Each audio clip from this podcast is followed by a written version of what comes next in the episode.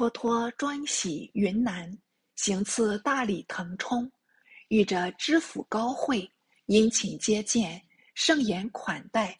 酒过数巡，高慧启口道：“恭喜国家柱石，偶遭晦涩，转瞬间就要光明，还请勿忧。”托托道：“某无状，以负国恩，皇上不赐某死，令某安置此方。”上称万幸。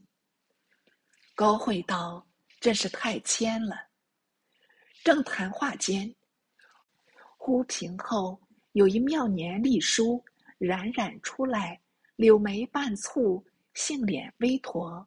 此八字含有无数情绪，阅者皆读下文，自知妙处。缩缩念念的至高慧座旁站住。高慧命拜见托托，惊得托托连忙离座，答了半礼，一面忙问高慧道：“这是公家何人？”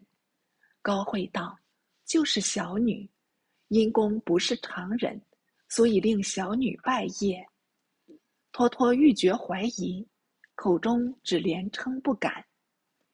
高慧乃令女入内，父请托托就坐。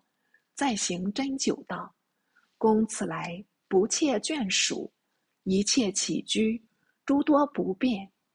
小女蓬门陋质，虽不值一判，然奉饰精致，倒还可以使用。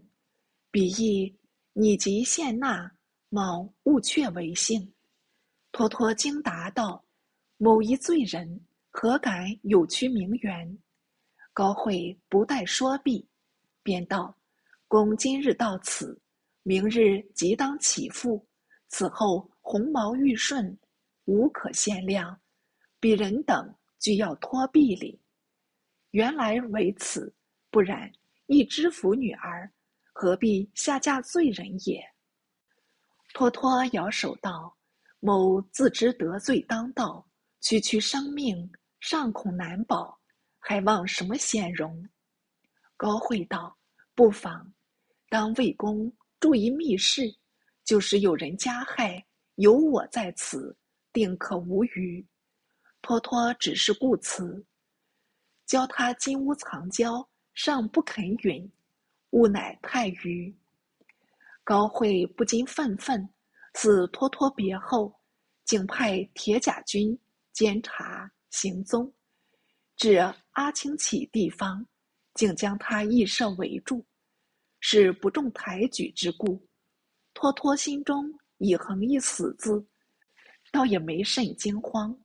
怎经得都中密诏有非议，递送云南，这一番有分教。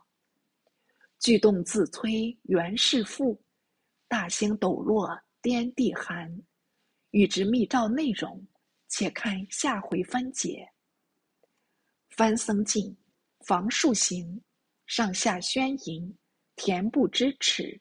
托托在朝，宁无闻之？